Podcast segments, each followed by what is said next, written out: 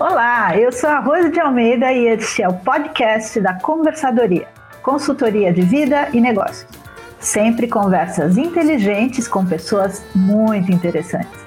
Acompanhe-nos no YouTube, Facebook, LinkedIn e no seu agregador de podcast favorito.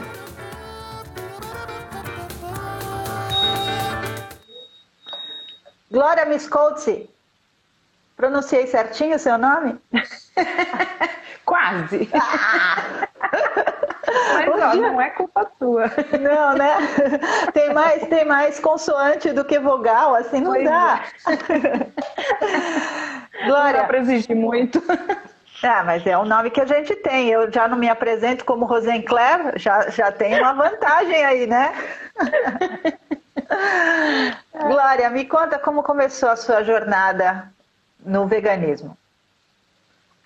Uh, bom, uh, desde criança eu sempre me incomodei com a questão de a gente comer, comer animais, né? Eu hum. sempre gostei muito de animais, sempre tive animais, desde galinha, cachorro, gato. Minha casa sempre teve.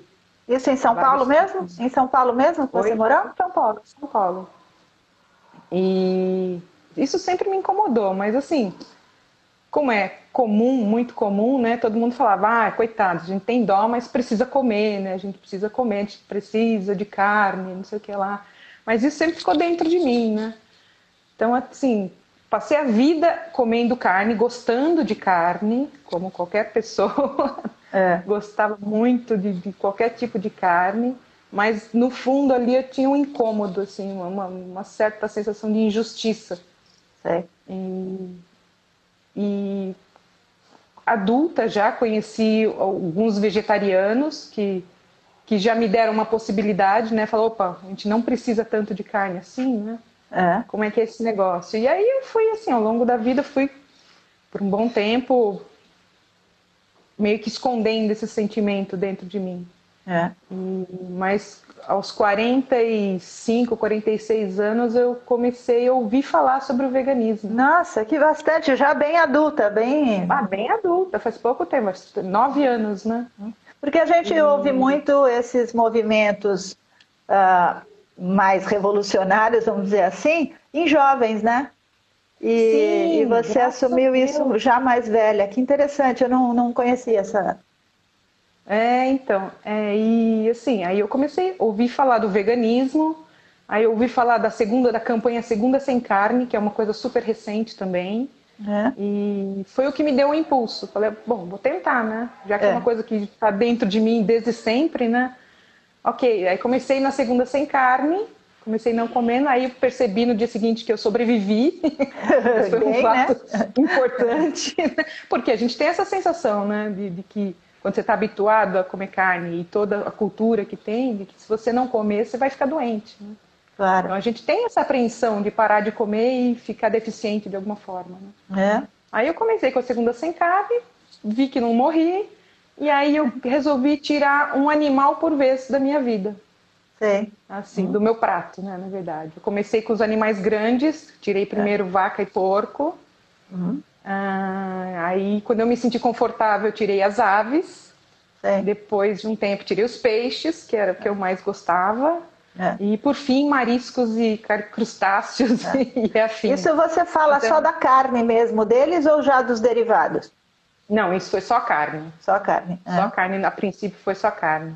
E... e, aí esse processo levou oito meses. Conheço muita gente Nossa, que, é. que vai de um dia para o outro, quando sabe quando tem conhecimento né, do, do, de todo o processo cruel que envolve o, o consumo de, de, produtos de origem animal, as pessoas tem gente que para. Minhas filhas pararam de um dia para o outro. É, é, eu ia perguntar disso, como que foi quando nasceram as crianças, porque, ok, enquanto está mamando no peito, a gente sabe que esse é o melhor alimento, mas na Exatamente. hora da introdução do, da comida, né, normal, como uhum. que faz? Então, eu fiz tudo como eu tive as filhas antes desse, desse período de, de, de, da minha mudança, elas cresceram comendo carne, normalmente como qualquer criança.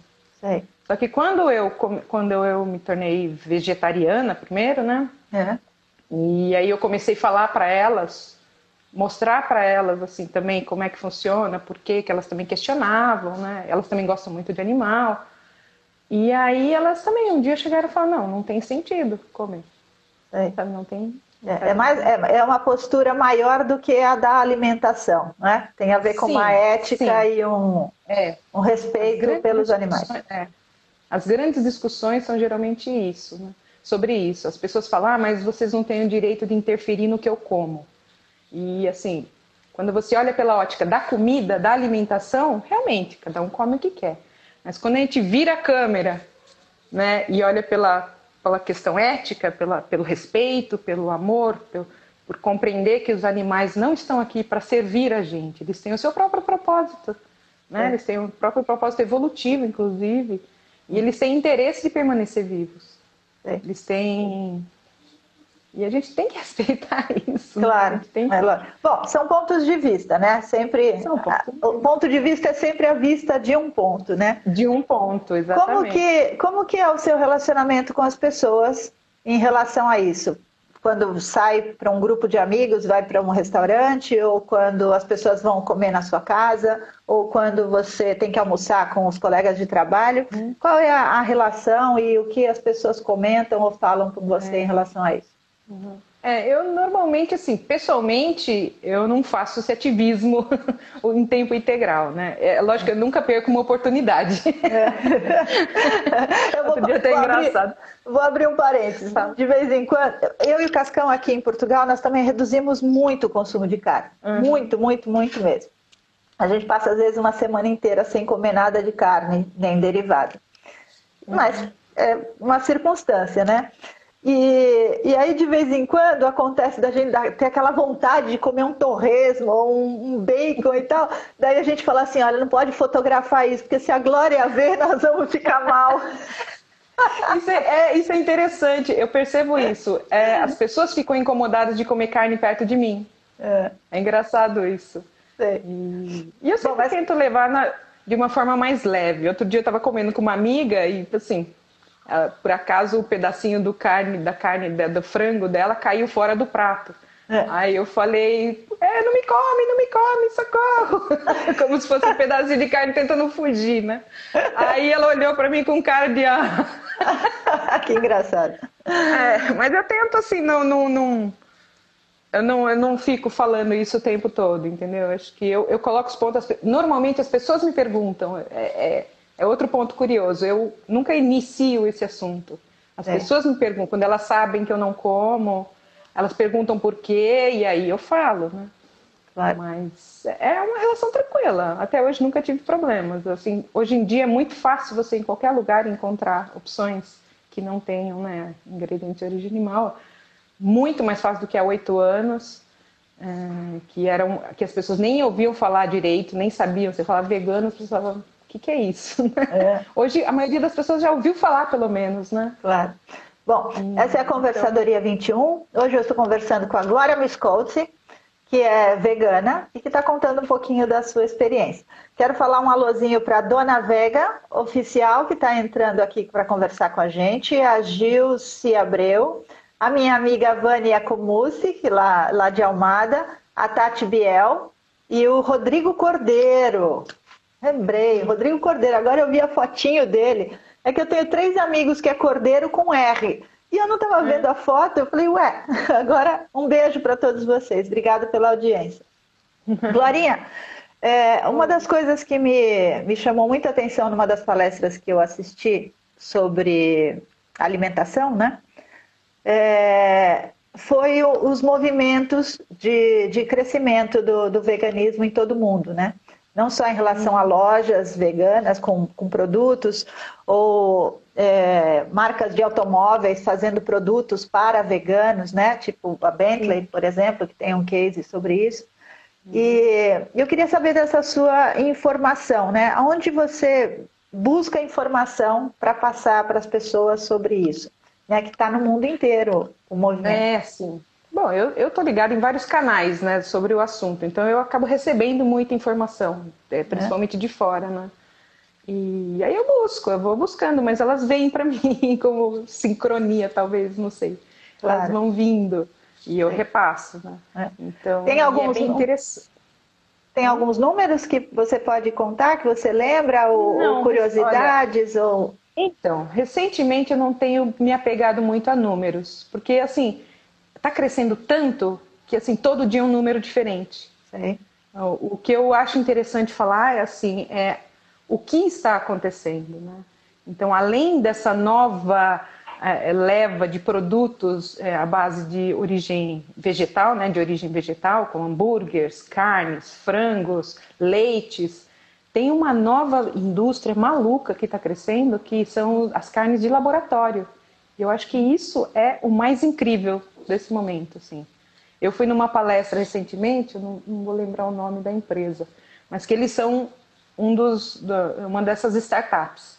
É. Então eles mostraram assim, filé de frango, hum, carne, peito de frango, partes de frango feitas em laboratório 3D, com uma máquina 3D, é? e feita a partir de uma pena de uma galinha. Nossa. Então, assim, é, é muito louco. Assim, eles estão conseguindo produzir carne a partir de uma ampola de sangue. Assim, eles pegam células e desenvolvem essas células. Então, eles acham que até 2030 essa vai ser, sabe, esse mercado vai estar muito disponível, já vai estar no mercado, é. talvez ainda com preços não tão acessíveis, né? Mas é, é uma, tão maluco que eles vão conseguir misturar dois tipos de carnes Sei. em laboratório. Então eles pegam assim uma parte de um pernil e mistura com, com uma parte de um boi.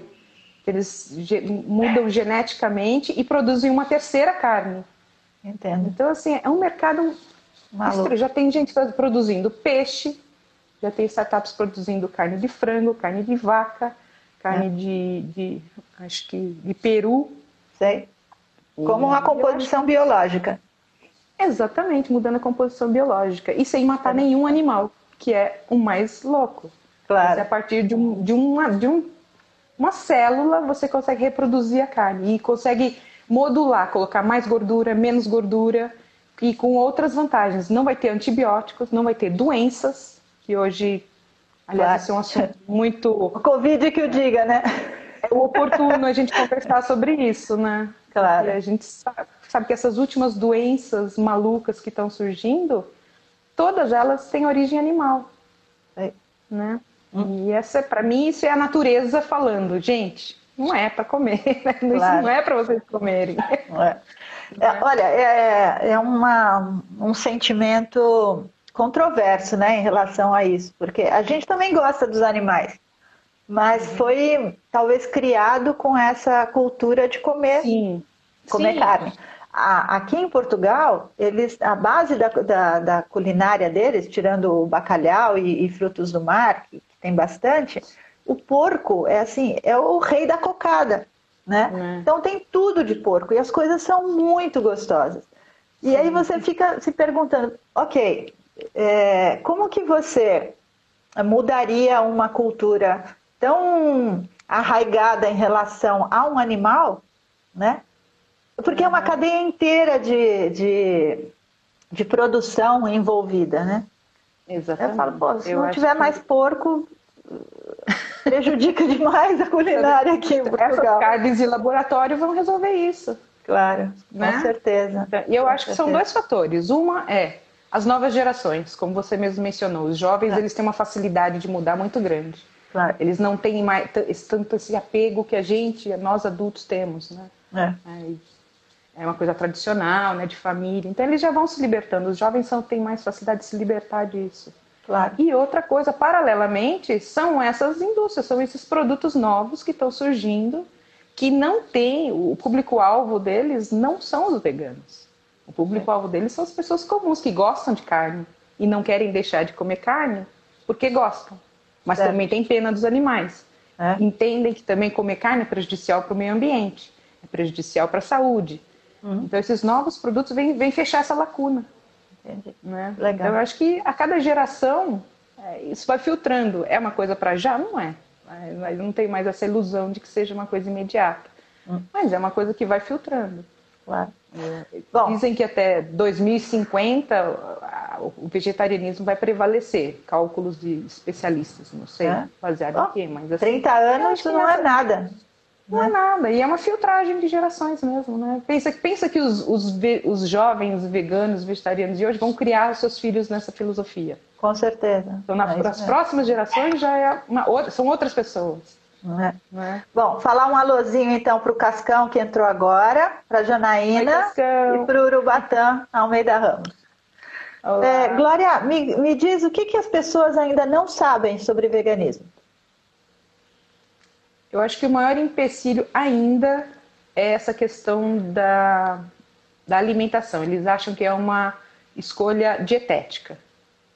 Hum. Ainda é o que pega. Em toda, até hoje, imagina, oito, nove anos depois, eu ainda me pego conversando, discutindo com pessoas sobre, sobre é, essa questão. As pessoas falam, ah, mas eu, é meu direito de comer. E eu hum. falo, mas é o direito dos animais de viver. Claro. Entendeu? É assim, então, assim, não caiu a ficha ainda nas pessoas sobre é. isso. É muito sobre o que eu gosto, o que eu quero, é. a minha cultura. E, o, e os animais, eles estão relegados ao segundo plano. Então, assim, uma coisa importante, assim, em 2012 teve o... É, foi assinado o Tratado de Cambridge. É? Assim, vários neurocientistas assinaram um tratado atestando que os animais são sencientes. O que significa isso? Que eles têm consciência da própria vida, que eles têm a capacidade de sentir dor, prazer, afeto, é. amor, raiva, tristeza. Então, assim, eles sentem como a gente. E... Bom, nós somos animais. A gente, a nós gente somos é, animais, então. A gente se é, considera e... humano, mas esquece que é animal e é mamífero. Nós estamos classificados, é. né? Exatamente. É. Então, então eles declararam que todos os vertebrados eles têm, elas são sencientes. Então assim, falta esse olhar, sabe, de, de olhar o animal não como um, um, uma mercadoria, como, é. não como uma, uma propriedade. Ele é um ser, é um indivíduo. É, você sabe, você teve cachorro, não teve? Já teve vários cachorros, não teve? Uhum. E cada cachorro não tem uma personalidade? É, é quase uma pessoa. É uma pessoa. Então, uma vaca também, um porco é. também, uma galinha também. Eles são indivíduos claro. que eles têm é. interesses próprios, eles sentem dor, eles é. sentem prazer, sentem amor pelos filhotes. E a claro. gente simplesmente se, se sente no direito de destruir isso, hum. sabe, para satisfazer um, uma satisfação pessoal. Hum. Então, acho que o que falta cair a ficha ainda é esse olhar mais abrangente, sabe? De, de incluir os animais como, como seres de direito. E a gente não está falando do veganismo só como uma postura de alimentação, né? Não, Tem a ver com é o braço, outros é, produtos. Acho que a alimentação é o, é o, ponto, é o foco principal, né? Porque, uhum. assim, é o mais difícil, eu acho. Mas é óbvio, isso envolve um monte de coisas. Por exemplo, os veganos, eles não a gente procura na medida do possível e do praticável, porque 100% é impossível hum. uh, devido a todo esse mercado, toda essa cadeia né, de produção. É. Mas a gente evita o máximo possível. Por exemplo, eu não vou em zoológico, não vou em ah. circo, hum. eu não vou em parques aquáticos. Rodeio. Rodeio, Rodeio. de jeito nenhum. Todo e qualquer é, é, evento que, que tenha exploração animal, porque eles não estão lá porque eles querem, né? Eles são coagidos a fazer o que eles fazem. Eles são tirados do, do habitat deles para ser colocado num ambiente nada a ver. A gente não é. compra nada de couro, seda, pele, pelo. Uh, os produtos que a gente compra, a gente tenta, na maior parte das vezes, comprar aquilo que a gente sabe que não é testado em animais. É. Uh, remédios ainda é muito difícil, porque praticamente todos são testados, né? É. Mas os produtos, assim, cosmético, e hoje está muito mais fácil, tem muitos produtos, muitas é, Tem, tem empresas com esse posicionamento já, não é? Tem, tem, e as grandes empresas estão acompanhando também. Agora, elas também estão lançando suas linhas veganas, então hoje é muito mais fácil. Ah. O, e há anos. O Urubatã está dizendo, mas como é possível viver sem carne? Eu não consigo imaginar, no mínimo, peixe. Como, como mudar isso? Dá a dica para é... ele fazer primeiro uma segunda sem carne. É, então, eu era assim também. É Urubatã? É, Urubatã. Urubatã. Eu, eu era assim também, olha, eu era, adorava picanha sangrenta. Nossa, Você pode imaginar? Não, não posso imaginar. Pois é, pão com linguiça. Nossa, linguiça, assim, eu era apaixonada por carne, eu comia com muito prazer.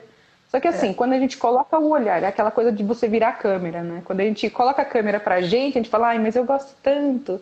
É. Mas quando você vira a câmera e coloca pro animal, para aquele ser inocente, pacífico, é. amoroso, que, vai ser, que ele entra vivo num matadouro. É. é. Eu acho inconcebível ainda que a gente conviva naturalmente com um lugar chamado matadouro. Claro, né? O animal entra lá matadouro. vivo e sai esquartejado. Claro. É, né? é então, essas assim, coisas tem que, tem que apelar também muito para essa é, coisa mais cruel, né? Porque você fala assim, ah, você prefere comer a ervilha ou a linguiça? Eu vou preferir a linguiça. É, é complicado, né? é. Mas, Mas quando é... você olha aquele porquinho bonitinho que gosta que você coce a barriguinha dele, como seu cachorro gostava, é. você fala, bom, agora eu vou matar esse aqui, ó, para fazer a minha linguiça. É. Então, é. assim, então, Urubatã, a minha dica é: eu comecei primeiro tendo essa consciência do direito dos animais, né? De, de, ser contra a violência. Muita gente fala que nós somos muito radicais, né? Sim, é. nós somos radicalmente contra a violência. Claro. Então, assim, quando a gente muda o nosso olhar, tira o olho do nosso prato e coloca o olho no animal, isso muda alguma uma chavinha, uma chavinha na nossa cabeça. Né? Então, eu comecei, como eu contei para a Rose, rapidinho eu comecei de, fui reduzindo aos poucos os animais tirava um quando eu me sentia confortável eu tirava outro e eu também tirei os peixes por último que era o que eu ah, mais gostava, gostava. Então, Glória tem alguma assim, cada um tem o seu método tem alguma sugestão de leitura para quem quer se aprofundar um pouco mais no tema ah, eu acho que hoje na internet tem, tem muita coisa. Tem, tem é. vários filósofos. Putz, agora você me pegou de jeito.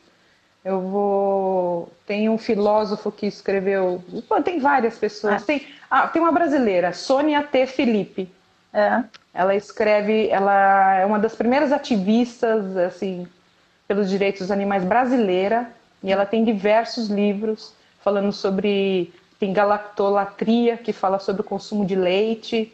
Hum. E ela tem vídeos na internet também falando sobre o direito dos animais. Legal. Tem é, tem na internet a gente tem muito. Ah, tem uh, documentários. Documentários eu recomendo uh, terráqueos.org e Dominion. E tem os nacionais também. Tem a carne é fraca, tem muita coisa, tem muita Legal. coisa. Bom, esse, esse vídeo vai entrar lá no IGTV do Rose Mais Business no Instagram. Você se lembrar, coloca nos comentários alguns, algumas sugestões lá de referência, tá bom? Dá, Nós chegamos nos nossos 21 minutos Ah, muito obrigada. Fala um tchau para todo mundo, Glória. Muito obrigada. Obrigada, tchau para todo mundo que acompanhou. Espero que tenham gostado. E o, a nossa conversa sempre meio-dia aí do Brasil, terças e quintas. Amanhã eu anuncio quem vem na terça conversar com a gente. Um beijo para vocês. Obrigada. obrigada. Mais uma vez pela oportunidade. Tchau, Glória. Beijo, beijo bom domingo. Para você também.